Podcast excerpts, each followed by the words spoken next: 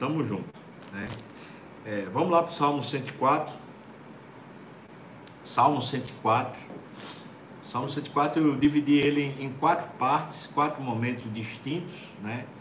É, no, no primeiro momento do Salmo 104, do versículo 1 ao 13, você vai encontrar, na verdade até o 14, você vai encontrar verbos que denotam, que configuram a ação de Deus, não é?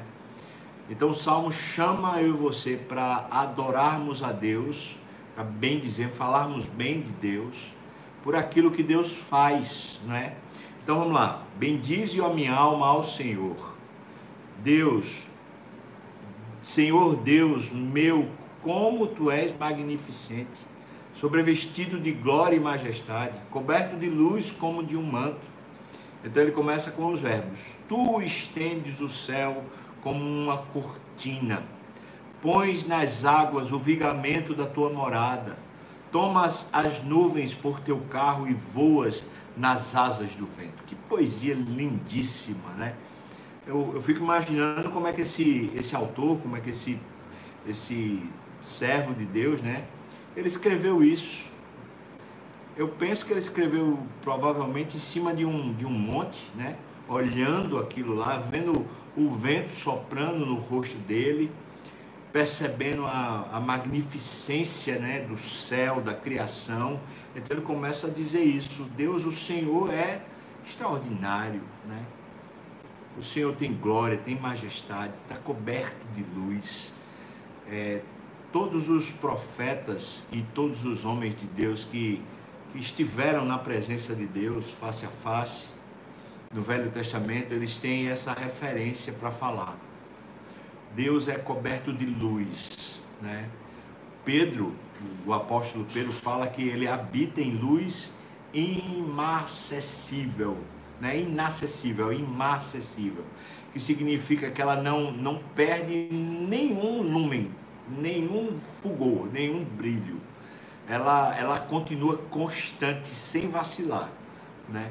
E essa luminosidade da glória de Deus, na presença de Deus, faz com que o homem não tenha acesso. Por isso também é inacessível.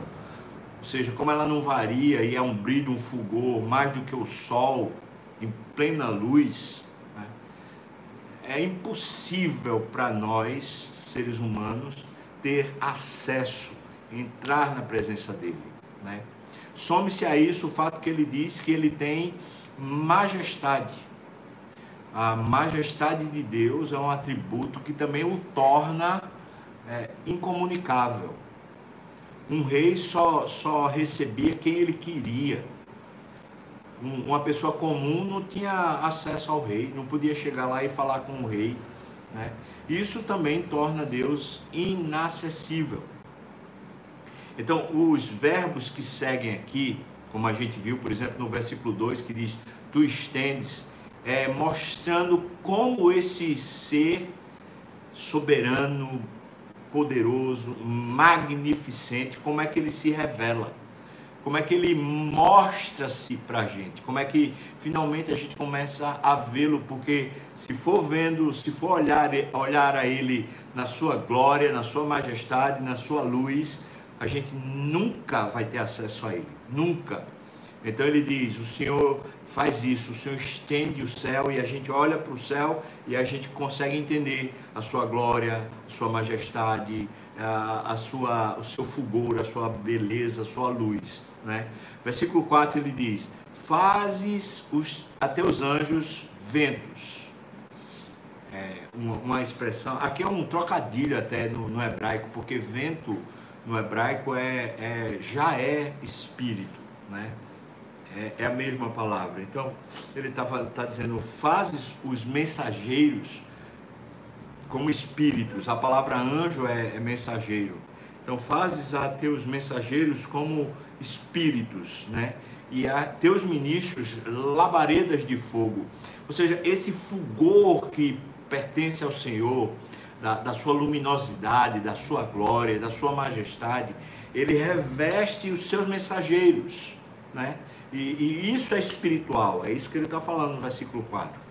E, e, aí ele se revela através da sua mensagem, através da unção, desse, desse fulgor espiritual dos seus mensageiros. Versículo 5: Lançaste os fundamentos da terra para que ela não vacile em tempo nenhum. A estabilidade da terra, né? Manifesta também todo esse poder de Deus. Versículo 6: Tomaste o abismo por vestuário e a cobriste as águas ficaram acima das montanhas. É, falando do dilúvio, né? ele estava mencionando o dilúvio, e está falando que os abismos, e veja que isso é uma revelação espiritual.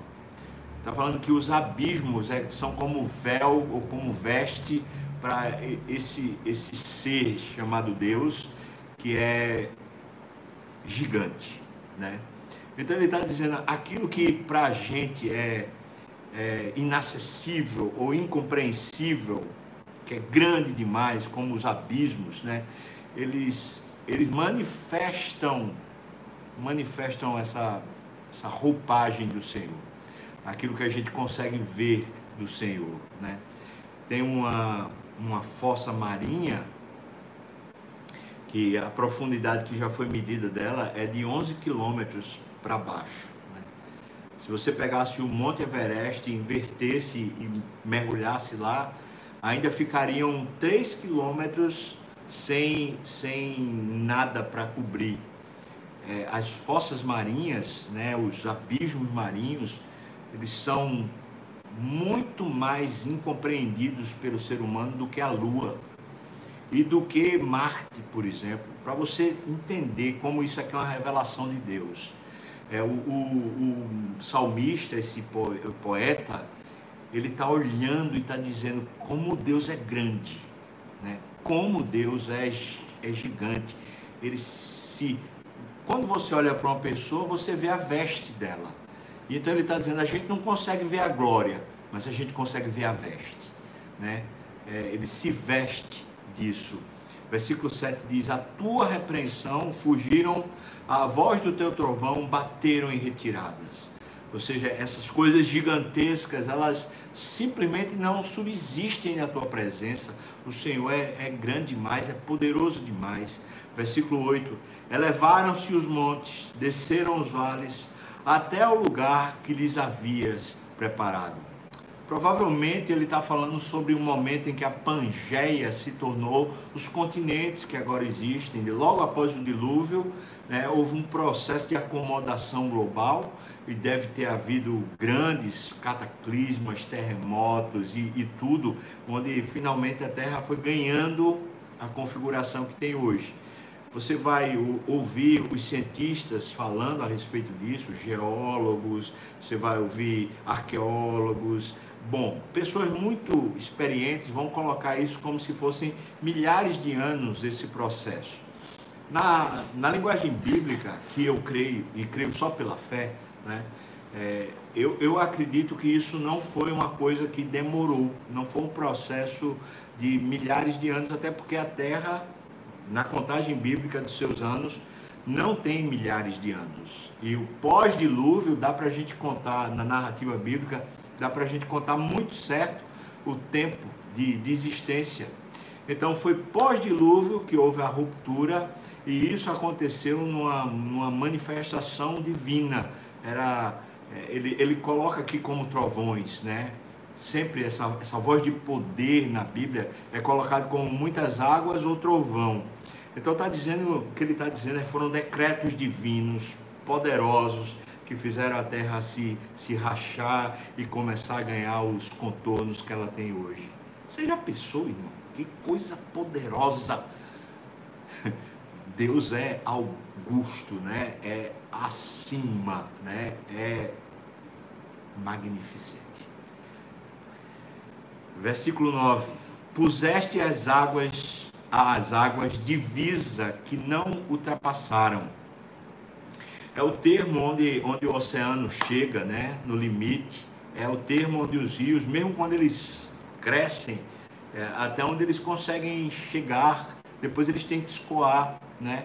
Então está dizendo isso, para que não tornem a cobrir a terra, ou seja, não haverá um novo dilúvio.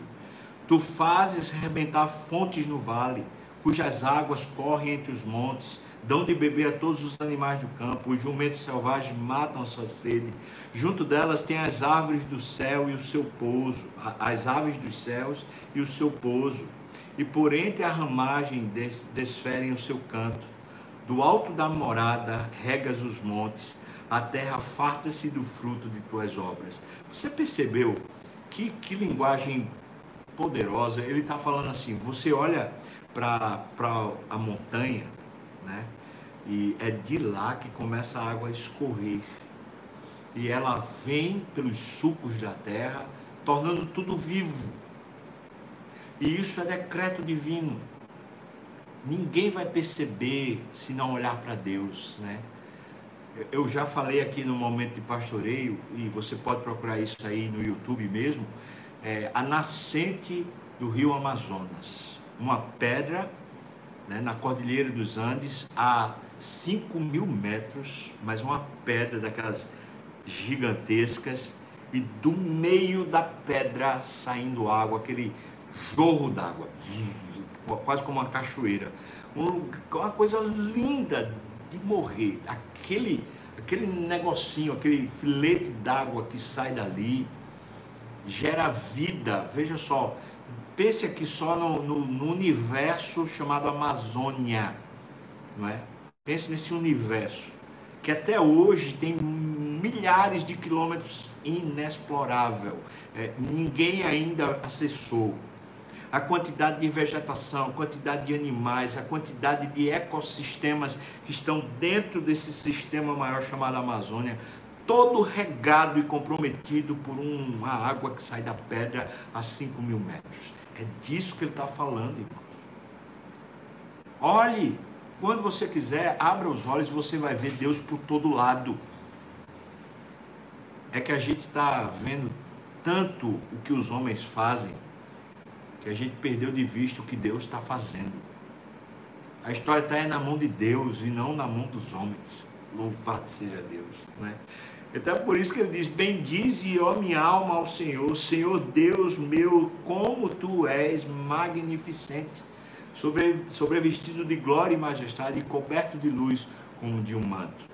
Agora no versículo 14 até o versículo 23 versículo 14 começa com um verbo e depois ele começa a falar o que acontece a partir desse verbo. Veja: fazes crescer a relva para os animais e as plantas, para o serviço do homem, de sorte que da terra tire o seu pão. Lindo, ou seja, é Deus que lhe dá o pão, né? É Deus. O vinho também, né, que alegra o coração do homem, o azeite que dá brilho ao rosto e o alimento que lhe sustém as forças. Veja que é tudo vindo desse mesmo rio, desse mesmo fornecimento do Senhor, né? Avigoram-se as árvores do Senhor. É, avigorar-se significa ficar cheio, ficar pleno, ficar grande, né? Então, é, as árvores do Senhor crescem, né? E os cedros do Líbano que ele plantou. Essa expressão cedros do Líbano tem uma referência bíblica. É, por um lado, fala sobre orgulho humano, quando Isaías cita, por exemplo. Mas, por outro lado, os cedros do Líbano era a exuberância. Quando, quando a Bíblia, a Bíblia fala sobre o Líbano, está falando sobre riqueza. Ela é uma referência à riqueza. E os cedros era, era a opulência dessa riqueza, ou seja, a glória dessa riqueza era, eram os cedros nos tempos bíblicos fala nisso, a gente deve orar, né? Pelo, pelo povo libanês, é, a crise gigante que está acontecendo lá, que Deus abençoe depois daquela imensa explosão, né? É, fora as explosões atômicas, foi essa foi a maior explosão que já aconteceu, que se tem a notícia na face da Terra, né? Mas vamos continuar, né? Versículo 17: Em que as aves fazem seus ninhos Quanto à cegonha, a sua casa é nos ciprestes. Os altos montes são das cabras montezinhas, e as rochas o refúgio dos arganazes. É muito lindo isso, né? Fez a lua para marcar o tempo, o sol conhece a hora do seu ocaso, dispões as trevas e vem a noite, na qual vagueiam os animais da selva. Os leãozinhos rugem pela presa e buscam de Deus o sustento. Que coisa. Você entendeu o que ele está falando? Esse animal feroz, que é chamado rei, né? ele ruge orando, pedindo a Deus o sustento. Que coisa, meu Deus, que maravilha! Está falando, a criação está rendida, a criação reconhece o seu Criador. Só quem parece que não reconhece o Criador somos nós? Em vindo o sol, eles se recolhem e se acomodam nos seus covis. Sai o homem para o seu trabalho e para o seu encargo até a tarde. Esse é o fluxo da vida. O que é que o salmista está dizendo? Perceba Deus, perceba a glória de Deus, porque a vida está cheia de sinais e referências da glória de Deus, da beleza de Deus. Né? A gente talvez não vai conseguir ver o fulgor de Deus nunca né? O ser de Deus é um profundo mistério, é por isso que é Deus. Mas ele se revela, ele tem pinceladas da sua revelação constantemente em todos os lugares. Homens de Deus na história, vou citar alguns, né? por exemplo, George Whitfield, Charles Wesley, John Wesley, é, o Spurgeon, Dr. Martin Lloyd Jones, o, o Jonathan Edwards. Eu estou citando só alguns que se fazem parte mais ou menos, mais ou menos da mesma época. Grandes pregadores, grandes homens de Deus, escreveram grandes livros. É, e hoje outros, como por exemplo John Piper, né, o, o John MacArthur, e, esses homens, eles têm uma coisa em comum e eles fazem questão de dizer, eles sempre privaram para separar algum momento no ano, algum momento no corre-corre da vida, para entrar em contato com a natureza, para estar tá sozinho com a natureza, para ver de novo a glória de Deus, porque a gente precisa quebrar um pouquinho esse, esse fluxo hum, do, do concreto, né? essa coisa do, do, do asfalto, e de repente a gente se deparar com a grandeza de Deus que está lá exposta para a gente ver, né? E aí a gente chega no versículo 24 até o versículo 30, a terceira parte, diz: Que, que variedade, Senhor, nas tuas obras, todas com sabedoria as fizeste, cheia está a terra das tuas riquezas. Eis um mar vasto, imenso, no qual se movem seres sem conta, animais pequenos e grandes Nessa época aqui, sei lá se ainda existia, por exemplo, me, megalodonte, né? É, ou se existia é, aqueles seres gigantescos dentro do oceano. Eu não sei se existia, né? Eu estou falando desses animais grandes, né? Talvez aqui seja a baleia, né? Por ele transitam os navios e o monstro marinho que formaste para nele folgar tem um, eu esqueço o nome agora, mas tem um, desses animais marinhos gigantesco, né? Que, que morou no mar. Né? Versículo 27. Todos esperam de ti que lhes deis de comer a seu tempo. Quem sustenta a vida? Quem sustenta todos os animais, inclusive esses gigantes que precisam comer toneladas por dia? Né? Quem sustenta, ele está dizendo, é o Senhor que, que lhes farta, né? é o Senhor que lhes dá. Né? Versículo 28. Se lhes dás, eles o recolhem. Se abres a mão, eles se fartam de bens. Se ocultas o rosto, eles se perturbam. Se lhes corta a respiração, morrem e voltam ao seu pó. Tudo está no domínio de Deus. Veja só. Envias o teu espírito, eles são criados, e assim renovas a face da terra. Que coisa linda! Essa é a maneira de dizer: olha, olha a vida olha a vida e vê Deus. Não perde o espetáculo de Deus na vida, não perca, né? Então, versículo 31 ao 35, já finalizando, né? Ele começa então a falar da glória, ele fala: "A glória do Senhor seja para sempre. Exulte o Senhor por suas obras. Isso você e eu, vamos, vamos falar bem, vamos aquecer o coração, né? Então ele diz: com só olhar para a terra, ele a faz tremer. Toca as montanhas e elas fumegam. Cantarei ao Senhor enquanto eu viver, cantarei louvores ao meu Deus durante a minha vida. Seja-lhe agradável a minha meditação, e eu me alegrarei no Senhor. Desapareçam da terra os pecadores, e já não subsistam os perversos. Bendize, a minha alma, ao Senhor. Aleluia. Aleluia. Veja só, se a vida, se a gente abre os olhos espirituais e a gente começa a ver na vida Deus conduzindo, regendo, fazendo, se os nossos olhos abrem, veja o que, é que acontece no versículo 31 a 35. A vida vira culto. Tudo vira culto, não é? É no trabalho que a gente cultua a Deus, é em casa que a gente cultua a Deus, é qualquer situação a gente vai louvar, vai adorar, vai exultar o nome do Senhor por causa da sua glória, né?